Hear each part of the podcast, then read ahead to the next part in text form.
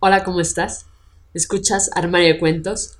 Yo soy Mari Carmen y el día de hoy toca Tu cuento hecho audiolibro, donde podrán escucharte cientos de personas alrededor del mundo a través de 11 plataformas donde publicamos Armario de Cuentos, entre las que destacan Spotify, iTunes, entre otras. Si quieres saber cómo hacernos llegar tu cuento, entra a la página www.armariodecuentos.com. Dicho esto, damos inicio. Pasaremos juntos las penas, de André y Belit. El pequeño departamento de Abigail estaba prácticamente vacío. 240 días sin trabajo, encerrada entre cuatro paredes, paralizada por el temor al contagio. Había vendido casi todos los objetos materiales para sobrellevar la cuarentena. Su semblante no era el mismo, se vislumbraba frágil y desmejorado. El coronavirus le había arrebatado a sus padres y a su pequeña hija. Por eso las razones para seguir en pie eran prácticamente irreales. Una noche, la más helada que recuerde, luego de colocar un anuncio de se vende este departamento, Abigail miraba por la ventana añorando su vida pasada y a su familia ahora inexistente. Cuando de pronto vio a una niña sentada frente a la puerta, titiritando de frío.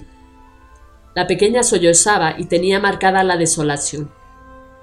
Salió y un viento gélido la desencajó. Pequeña, ¿qué haces ahí? Estoy muy cansada, lo siento, apenas murmuró. ¿Tus padres? Acaban de morir hoy. Los metieron en bolsas herméticas y los cremaron. Como una bofetada, llegó a su mente el preciso e infortunado instante en el que le comunicaron la misma noticia sobre los seres que amaba, e intentando no quebrarse, preguntó a la niña, ¿Y tu familia? No tengo a nadie, respondió ella alzando por vez primera el rostro. Sus ojos hinchados y su semblante desmejorado sobrecogieron a Abigail. En ese momento, ella se reflejó en esos ojos cansinos y llorosos de la niña. Hurgó entre las nulas motivaciones que la habían empujado a la desmoralización se compadeció de sí misma y tuvo la certeza de que un nuevo comienzo podría surgir. Entra, le dijo, pasaremos juntas las penas. Y al instante se le apaciguó el alma.